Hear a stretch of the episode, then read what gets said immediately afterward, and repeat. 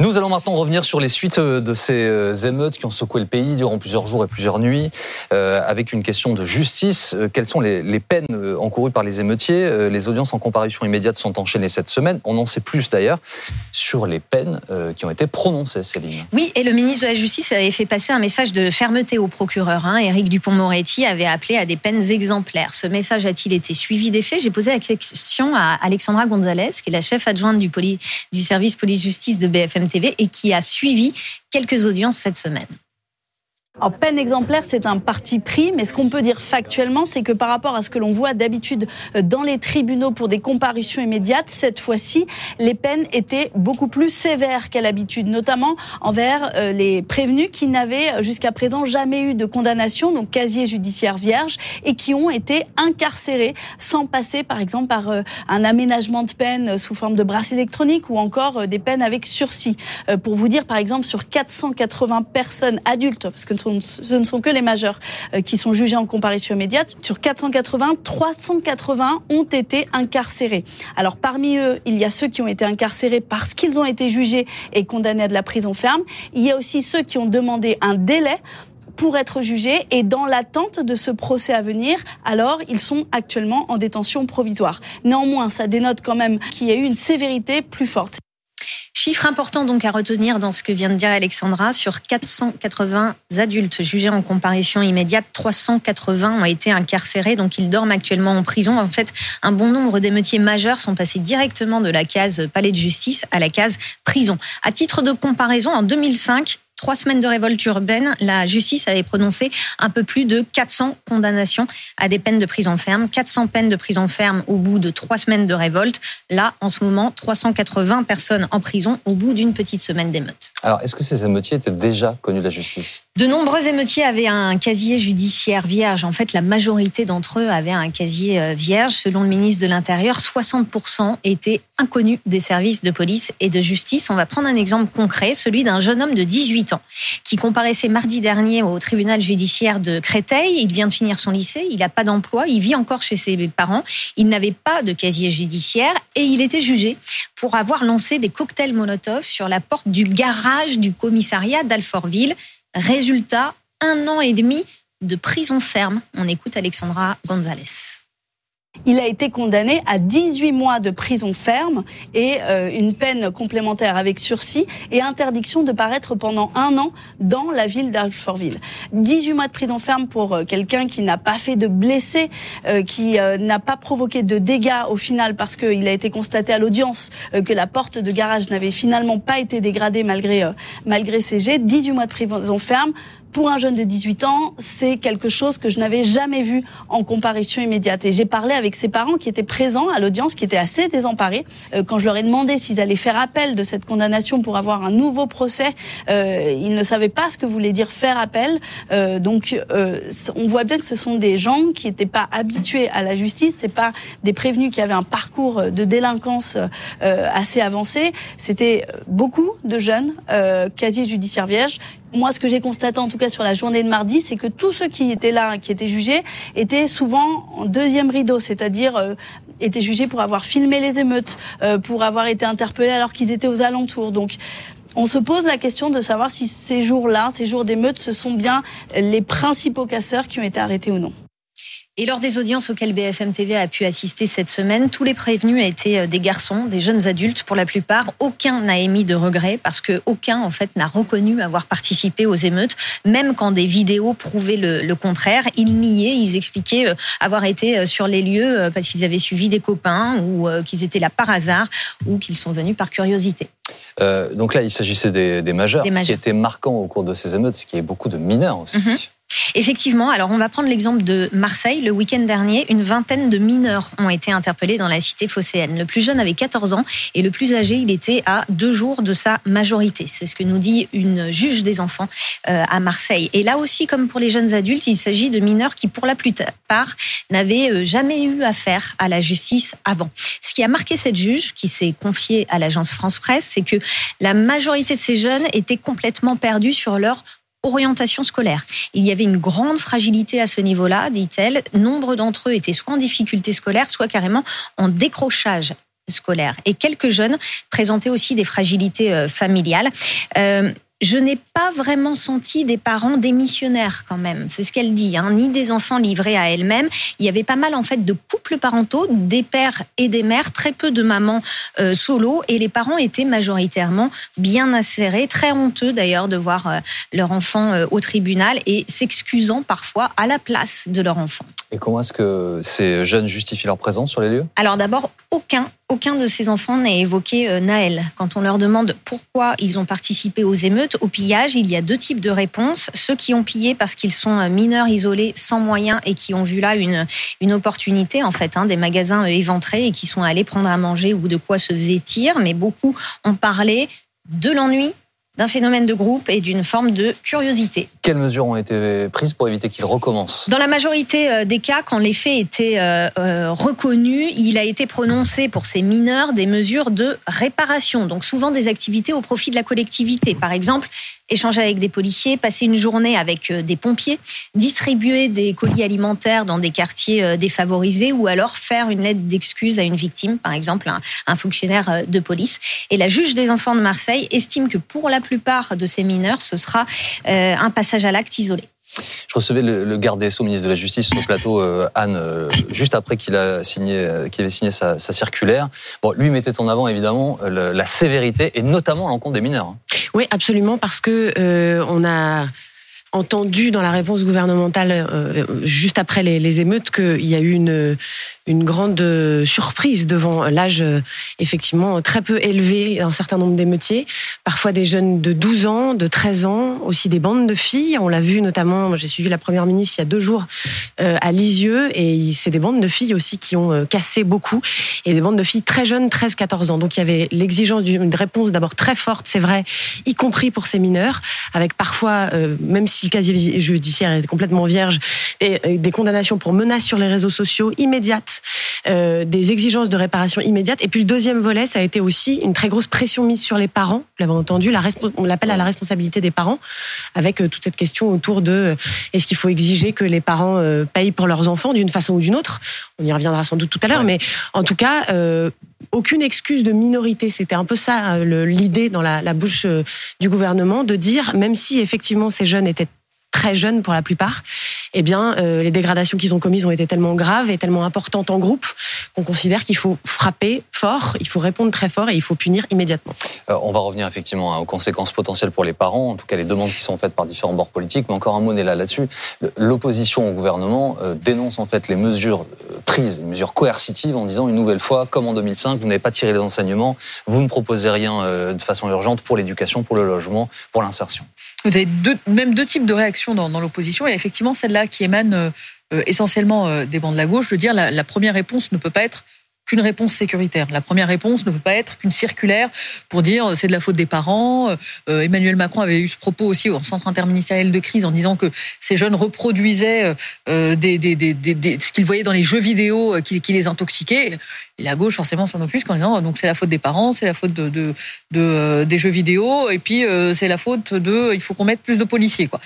pour résumer un peu l'état du, débat à gauche. Mais vous avez eu effectivement sur la justice des mineurs aussi tout un débat qui est né à droite en disant il faut peut-être euh, baisser la majorité pénale, il faut euh, peut-être revoir le, code de justice euh, qui concerne particulièrement les mineurs, à ceci près que du côté de l'exécutif, on vous répond bah, précisément la justice des mineurs, elle vient d'être amodiée euh, il y a un an et demi avec tout un tas de, de principes qui, euh, qui, ont été ajoutés, comme par exemple le principe de, de casseur-payeur, le principe de réparation, et ce qu'on a vu parmi les, euh, les, les, condamnations, ou en tout cas parmi les contreparties réclamées aux mineurs, bah, ça va aussi dans, dans le sens du, de ce dernier code, de dire bah, si vous avez brûlé un commissariat, vous participerez à le reconstruire ou à donner un coup de peinture.